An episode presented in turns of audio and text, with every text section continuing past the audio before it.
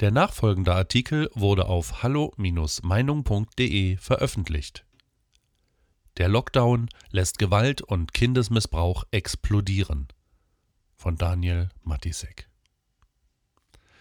Bereits im März, in den Anfangstagen der Corona-Krise, prognostizierte die Verbrechensopferschutzorganisation Weißer Ring einen zu erwartenden Anstieg der Kriminalitätsrate.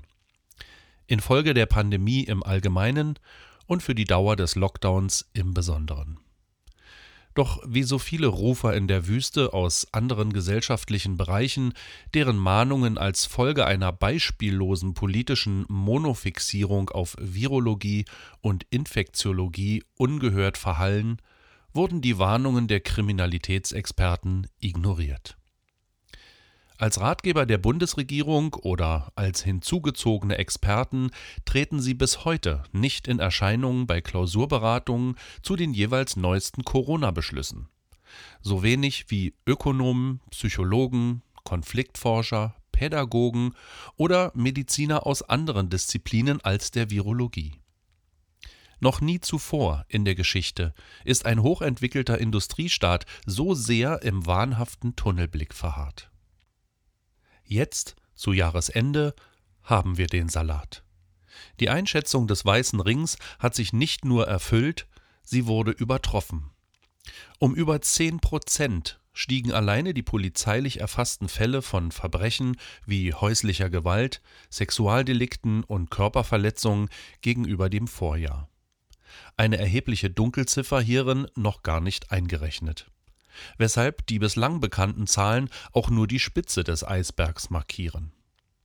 Bei bestimmten Delikten erhöhte sich gerade in den Wochen des Lockdowns im April, Mai und nun wieder ab November die Gefahr von massenweise unentdeckten Fällen, insbesondere beim Missbrauch von Kindern.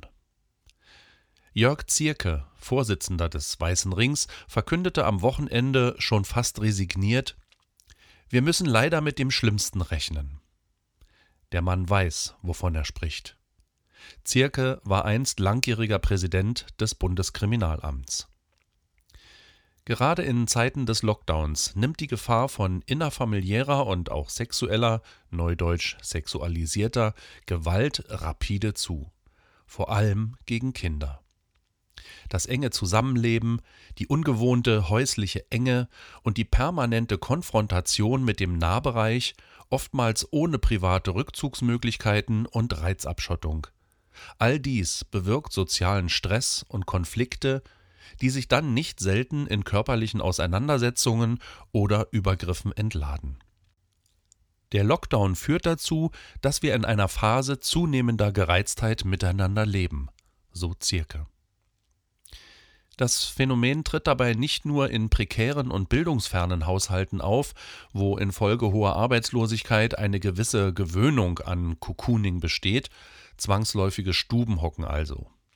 Gerade auch in materiell und sozial besser gestellten Familien kann es zu gewaltsamen Stressaktionen kommen. Das neuerdings als arbeitssoziologischer Durchbruch gepriesene Homeoffice sowie der Modebegriff Homeschooling funktioniert in der Breite der Bevölkerung allenfalls auf dem Reißbrett. Mangels hinreichender Digitalisierung und entsprechender Übung sind derartige Verlegenheitskonzepte jedoch meist zum Scheitern verdammt. In der Realität herrschen Frust und Langeweile vor. So lange, bis die Fetzen fliegen. Leidtragende sind vor allem die Kinder und weil zugleich die Kitas, Schulen und Sportvereine geschlossen und die erlaubten oder überhaupt noch möglichen Interaktionen mit Außenstehenden minimiert sind, wenn sie nicht gar komplett entfallen, werden etwaige Verhaltensauffälligkeiten, Verletzungen oder sonstige Unregelmäßigkeiten durch geschultes Lehrer- und Erzieherpersonal derzeit gar nicht mehr so rechtzeitig erkannt, dass die Behörden einschreiten könnten. Als Folge davon geht die Shutdown-bedingte Kriminalität steil durch die Decke, ohne dass sie in ihrer wahren Dimension überhaupt erfasst wird. Wie viele Fälle von Missbrauch, Misshandlung, womöglich Tötung, psychischer und physischer Terrorisierung vor allem der schwächeren Personengruppen, Kinder und teilweise auch Frauen, es im Jahr 2020 wirklich gab, wird wohl nie festgestellt werden. Fakt jedenfalls ist, auch in dieser Facette der gesamtgesellschaftlichen Auswirkungen der Pandemie mehren sich die Kollateralschäden. Die Kriminalitätsentwicklung steht insofern anderen fatalen Lockdown-Begleiterscheinungen Depressionen und Selbstmorde, zunehmender Alkoholismus bzw. Nikotin- und Drogenkonsum, wirtschaftlicher Existenzverlust, Zerstörung von Bildungschancen, Entwicklungsbehinderung von Kindern und Jugendlichen, vor allem jedoch Beeinträchtigung der gesundheitlichen Regelversorgung durch unterbliebene Notfallmedizin, abgesagte Vorsorge oder verschobene Operationen in nichts nach. Wir sollten uns nichts schönreden oder vormachen. All dies sind nicht die Auswirkungen von Corona, sind keine Schadfolgen des Virus. Es sind die Folgen der Corona-Maßnahmen. Und die Schuld daran tragen willkürlich und stur ignorant handelnde Politiker. Zusammengenommen bedingen all diese katastrophalen Nebenwirkungen der Corona-Politik ein Vielfaches dessen an Leid und Todesopfern, was sie eigentlich verhindern und abwenden wollen. Beim Kriminalitätsanstieg lässt sich dieser Effekt ganz direkt und zeitnah messen. Die meisten indirekten Opfer dieser verheerenden Politik jedoch werden sich erst in einigen oder gar vielen Jahren bemerkbar machen. Und während Deutschlands Politiker den Notstand munter fortsetzen, während die alleine auf oft unwissenschaftlich fragwürdiger Grundlage ermittelten PCR positiv getesteten gemäß Inzidenzzahlen nicht jedoch die real Erkrankten das Bild der Pandemie bestimmten und während weiterhin vorerkrankte Menschen von 90 oder 100 Jahren an einem Virus sterben, da werden die sozialen Auswirkungen der katastrophalen Chaospolitik immer offensichtlicher.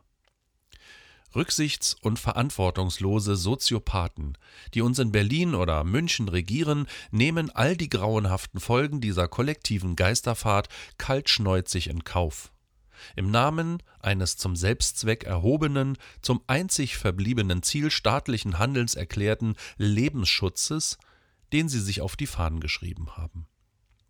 Verbrechensopfer, Unbehandelte, in den Selbstmord getrieben Verzweifelte passen da nicht ins Bild und werden ausgeblendet. Jedes Augenmaß, jede Verhältnismäßigkeit, jeder Wille zur Abwägung ist abhanden gekommen. Und doch, irgendwann einmal wird sich in diesem Land wieder die bittere Erkenntnis durchsetzen, dass gewählte Politiker nicht nur für die Bewältigung von Krisen verantwortlich sind, sondern auch für die weiteren Folgen ihres Handelns. Wenn es soweit ist und diese Einsicht gereift sein wird, dann gnade Gott den Eitlen dieser Pandemie in ihrer angemaßten Allmacht, von Söder bis Merkel. Weitere Beiträge finden Sie auf hallo-meinung.de. Wir freuen uns auf Ihren Besuch.